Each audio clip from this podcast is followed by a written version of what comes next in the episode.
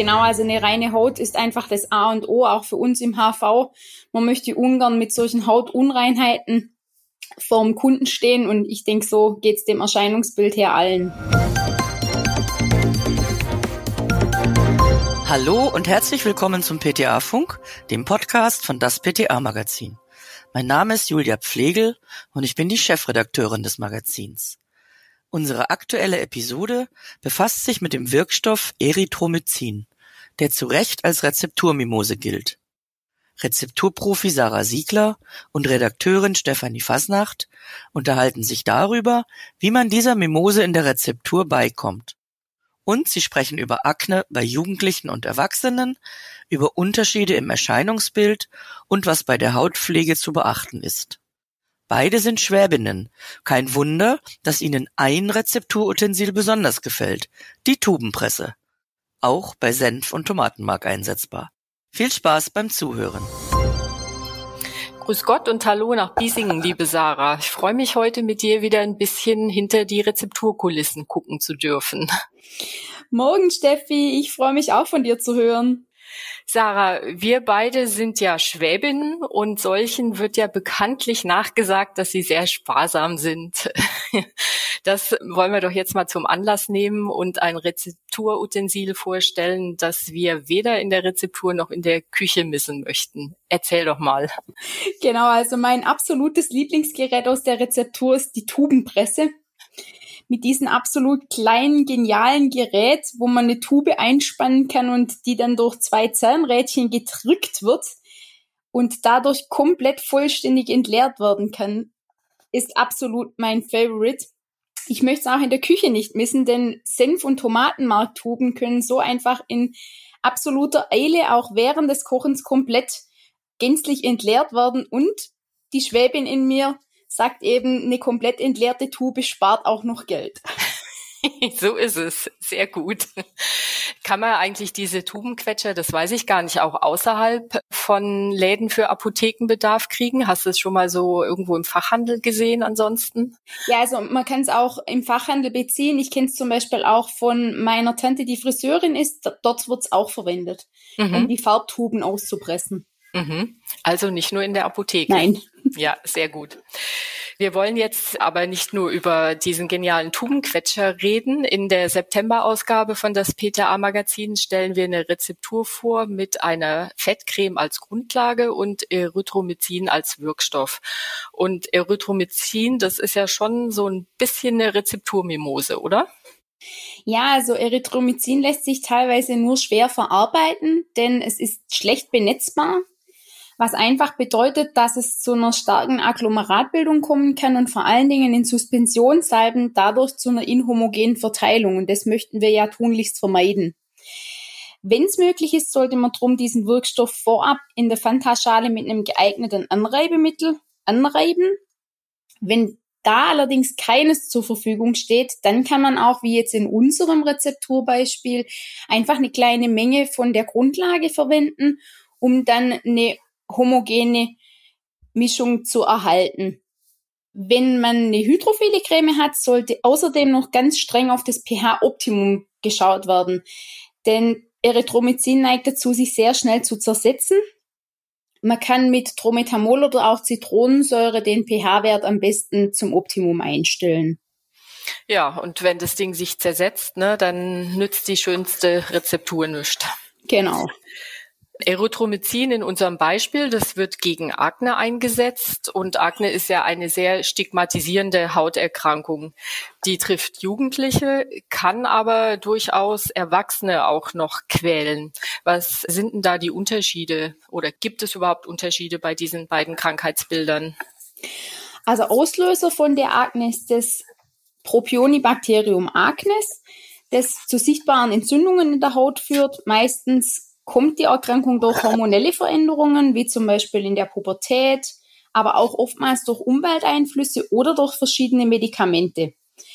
Je nach Schweregrad ist das Erscheinungsbild durch Mitesser geprägt oder es kann zu kleineren Pickelchen bis hin zu großen Pappen oder aber auch großen Pusteln kommen.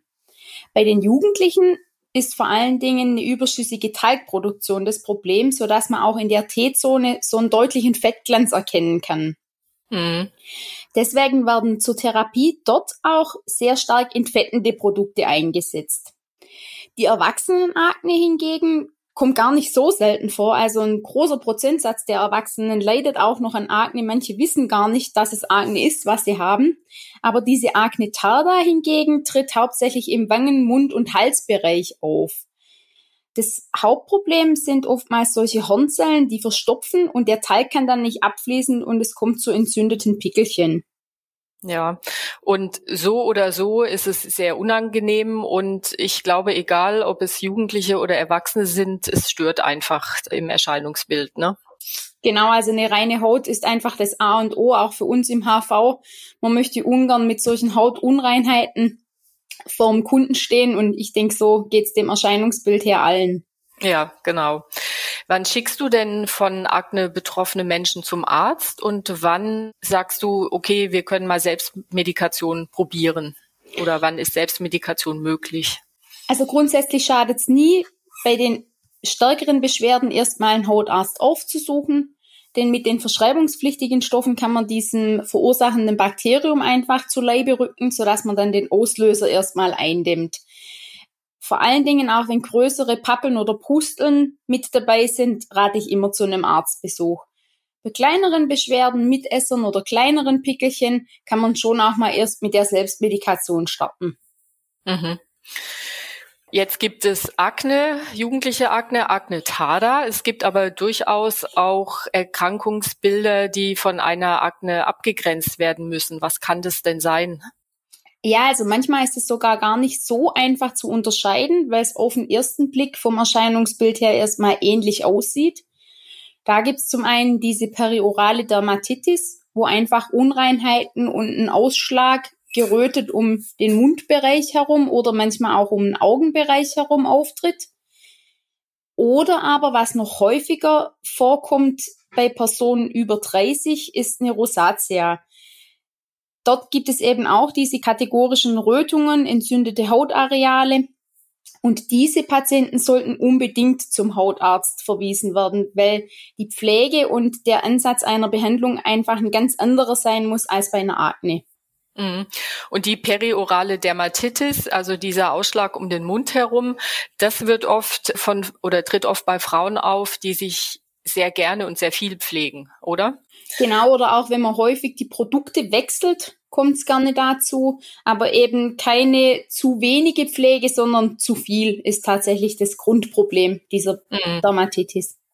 Und deswegen bei Unklarheiten in diesen Fällen unbedingt Hautarzt zur diagnostischen Abklärung und dann eben um eine entsprechende an den Hautzustand und das Erkrankungsbild angepasste Therapie einzuleiten. Ne? Genau, und zur Nachbehandlung können wir ja dann gerne in der Selbstmedikation wieder pflegende Produkte anbieten, die dauerhaft angewendet werden können und dann eben zu dem Erkrankungsbild auch passen. Mhm. Du hast mir gerade schon mein nächstes Stichwort vorgegeben, dauerhafte Pflege. Also das dermokosmetische Management der Akne, das ist schon ein fester Behandlungsbaustein. Unterscheidet sich die Pflege bei Jugendlichen und Erwachsenen? Ja, denn die Problematik bei der jugendlichen Haut ist ja wirklich dieser Fettglanz der Überproduktion in der T-Zone, sodass auch da zuerst mal eine fettfreie Pflege verwendet werden sollte und vor allen Dingen auch eine gründliche tägliche Reinigung stattfinden muss. Das ist ja gar nicht so einfach, die Jugendlichen dann dazu zu motivieren, oder? Genau, also vor allen Dingen, wenn man das bisher noch nicht kennt, auch bei jüngeren Herren habe ich das einfach schon öfters erlebt, muss man die erstmal an diese ganze Geschichte etwas heranführen. Mhm. Und bei Erwachsenen hingegen sollte die Reinigung nicht zu stark entfetten, weil man so auch wirklich die Hautbarriere zerstören kann. Dort sollte man eher auf eine gute Feuchtigkeitspflege achten, damit eben diese Hautschutzbarriere aufrechterhalten werden kann. Stichwort Hautschutzbarriere, das ist ganz wichtig. Das war auch das Problem der Frau in unserem Beispiel. Die hat ihre Haut zu stark entfettet. Und wenn die Hautbarriere gestört ist, dann können ja insbesondere Umweltschadstoffe oder reizende Stoffe aus der Umwelt eindringen und dann eben dieses Entzündungsgeschehen noch anheizen. Genau so ist es. Ja. Welche Zusatztipps gibst du denn betroffenen Kunden und Kundinnen immer mit auf den Weg? Also gerade bei der Reinigung wäre ich mit Peelings sehr vorsichtig, denn durch diese Reibung können die Bakterien auf der gesamten... Also Entschuldigung, wenn ich dich unterbreche, du meinst mechanische Peelings, ne? Genau, bei mechanischen Peelings mhm. kommt durch die Reibung auf der Haut einfach die Problematik mit dazu, dass man diesen Erreger auf der gesamten Gesichtshaut verteilen kann und somit einfach auch das Beschwerdenbild auf die ganze Gesichtshaut überträgt. Mhm. Da sollte man wirklich möglichst die Hände davon lassen, zumindest solange offene Läsionen da sind. Mhm. Ebenso sollte man aber auch auf eine gute Händehygiene achten und sich nicht ständig ins Gesicht fassen. Das ist was, was man so sehr gerne macht. Was vor allem auch gar nicht auffällt, glaube ich. Ja, also man ist sich nicht bewusst, wie oft man sich wirklich über den Tag verteilt ins Gesicht fasst. Und an den Händen tummeln sich halt allerlei Bakterien. Was ich gerne noch rate, ist für Teenager einfach der Gang zur Kosmetikerin, um dort eine fachgerechte Geschichte zu lernen, wie man einfach mit den Pickeln umgeht, wie man sie fachgerecht ausdrücken kann, wenn man das überhaupt machen sollte. Da scheiden sich ja die Geister. Ja, da scheiden sich die Geister, das ist richtig, aber ich glaube, es gibt fast niemand, der da nicht selber an seinen Pickeln mal rumquetscht und rumdrückt. Absolut. Und man kann da wirklich böse Narben davon tragen, die man dann auch ein ganzes Leben lang mit sich trägt. Genau, wenn nämlich der Pickel nicht gescheit oder nicht richtig ausgequetscht wird und dann unter der Haut der Follikel aufplatzt, dann verteilen sich die Bakterien erst recht, ja. Aber das ist, glaube ich, sehr schwierig, den Leuten das abzugewöhnen, ist Absolut. mein Eindruck. Ja. Stichwort Sonnenschutz jetzt noch zur wärmeren Jahreszeit. Was empfiehlst du da? Da sollte ein Produkt verwendet werden, was eher auf Gelbasis ist, so dass man nicht noch zusätzlich Fett zuführt. Und es gibt heute auch sehr schöne Sonnenfluids, die gleichzeitig einen mattierenden Effekt haben, so dass auch das Erscheinungsbild der Haut im Sommer immer schön sein kann. Ja, Sarah, wir sind schon wieder am Ende unserer Podcast-Zeit und deshalb wie immer der Aufreger der Woche. Positiver oder negativer Art? Ja, also gerade bei jungen Männern in der Pubertät habe ich öfters mal gemerkt, dass da ein gewisses Fingerspitzengefühl erforderlich ist, um die einfach an die notwendige Pflege heranzutragen.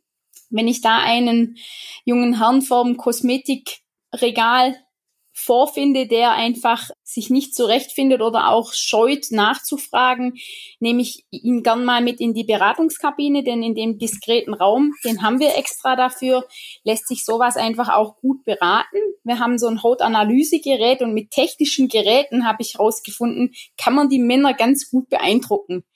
Das kann ich mir vorstellen. Dort sehen Sie dann einfach in Form von einer Zahl oder auf unserem kleinen Monitor, was genau das Problem in ihrer Haut ist. Und dann sind sie halt auch von unserer Beratungskompetenz voll und ganz überzeugt. Und somit kann man sagen, mit einem Fingerspitzengefühl kann man jede noch so harte Nuss wirklich knacken. Ja, das ist ein guter Tipp von dir und in diesem Sinne wünsche ich dir einen schönen, was haben wir denn jetzt gerade? Rest. Freitag. ja. ja, ich bin gerade etwas verwirrt. also, dann bis demnächst wieder, meine Liebe. Mach's gut, Jeffy. Tschüss. Tschüss. Das war unsere aktuelle Episode vom PTA Funk, dem Podcast von das PTA Magazin. Danke, dass Sie zugehört haben. Wir freuen uns über Downloads, Likes und Kommentare. Auf Wiederhören, bis zum nächsten Mal.